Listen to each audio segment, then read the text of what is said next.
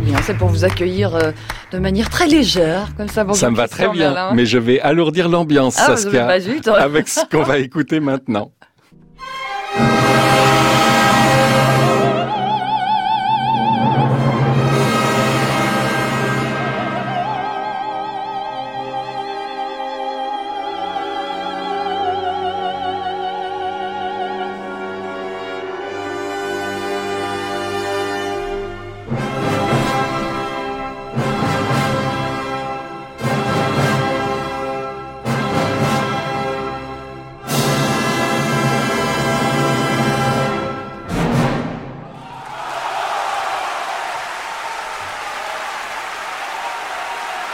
Quelque chose me dit que cette femme n'est pas très heureuse. Ah là là là là, ça se termine très mal cette histoire. Electra, tout le monde aura reconnu, Richard Strauss. J'ai voulu laisser un peu d'applaudissements euh, par euh, pur narcissisme parce qu'il y avait les miens dedans. Euh, vous m'avez reconnu d'ailleurs. C'était le 3 août 1995 à Montpellier. Electra, Léonie Rizanek, Hildegard Behrens, Luana de Vol, Friedemann Layer qui dirigeait.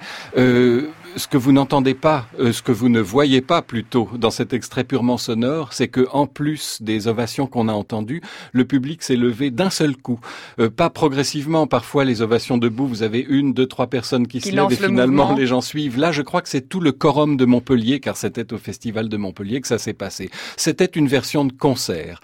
Euh, c'est peut-être une des plus belles électras que j'ai entendues, avec une autre. Cette saison-là, début de saison 17-18 à la Philharmonie Harmonie de Paris, Miko Franck, qui dirigeait Electra lui aussi avec Nina Stemeux, en version de concert aussi. Pourquoi je vous parle de ça et pourquoi j'insiste lourdement? Pour vous dire que la version de concert à l'opéra a le vent en poupe. J'ai fait quelques statistiques sur la saison qui se termine maintenant, nous sommes fin juin. Euh, au Théâtre des Champs-Élysées, il y a eu 12 opéras en version de concert et à la Philharmonie de Paris, 8. Ça fait 20 en tout, si je sais encore calculer. Voilà, quand on dit version de concert, donc c'est sans mise en scène. Hein. Exactement, sans décor, sans costume, l'orchestre sur scène et les chanteurs euh, à, l'avant-scène. Euh, c'est un procédé qui euh, suscite les polémiques ou au contraire une adhésion inconditionnelle. Vous avez aussi bien les gens qui vont dire c'est une hérésie parce que l'opéra c'est du théâtre et en renonçant à la mise en scène on renonce à l'aspect théâtral. Et vous avez une autre frange du public qui dit enfin nous sommes débarrassés de ces mises en scène modernes qui trahissent les œuvres. Ça y a beaucoup de nos auditeurs qui m'écrivent parce que vous savez que je les défends plutôt moi les relectures en général si elles sont audacieuses et inventives.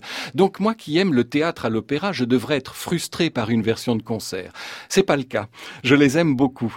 Et j'aimerais inviter nos auditeurs à réfléchir à pourquoi on aime une version de concert. Pas pour de mauvaises raisons, parce qu'on est enfin débarrassé d'une, de la mise en scène. Non, pas du tout. Euh, parfois même, je veux vous dire, je préfère une version de concert à une mise en scène banale et pas très intéressante comme on en a beaucoup. Non, je les aime et pas seulement parce que c'est économique. pour ça, c'est pour les théâtres plutôt. Ça coûte moins cher. Vous n'avez pas de décor, vous n'avez pas euh, de costume. Non, je les aime pour deux raisons principales, parce qu'elles font appel à l'imagination de l'auditeur. Vous vous faites votre propre mise en scène. Vous vous racontez l'histoire à votre manière quand vous voyez les chanteurs en randonnion devant vous et en, smoking ou en robe du soir. C'est à vous de vous faire votre représentation. Et c'est une invitation formidable à la liberté de l'écoute et de la vision.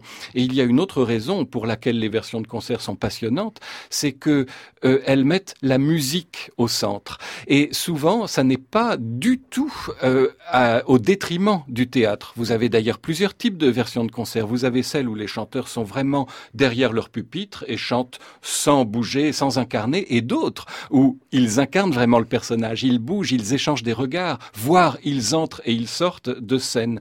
Et la musique devient le centre d'intérêt primordial et notamment un des aspects de la musique qui pour moi est très souvent et trop souvent le grand oublié des amateurs d'opéra, c'est l'orchestre, qui est relégué dans la fosse lorsque vous assistez à une représentation et qui ici est en pleine lumière. Et quand on écoute par exemple du Wagner ou du Strauss comme ici, c'est absolument passionnant. Et il y a eu de magnifiques versions de concerts cette année dans la saison qui parfois effectivement remplacent avantageusement une médiocre euh, version scénique. Il y en a en encore une euh, demain au Théâtre des Champs-Élysées avec l'Italienne à Alger. Il y a eu de très beaux Rossini, de très beaux Wagner. Bref, euh, ne méprisez pas les versions de concert, mais aussi ne les aimez pas pour de mauvaises raisons. Il y a suffisamment de bonnes raisons pour aimer la version de concert. Merci beaucoup Christian Merlin pour cette chronique qu'on réécoute sur francemusique.fr, qu'on podcast et puis, puis pour cette réflexion passionnante sur le sujet. Et à bientôt. Mais oui, vous êtes formidable Christian, bonne journée.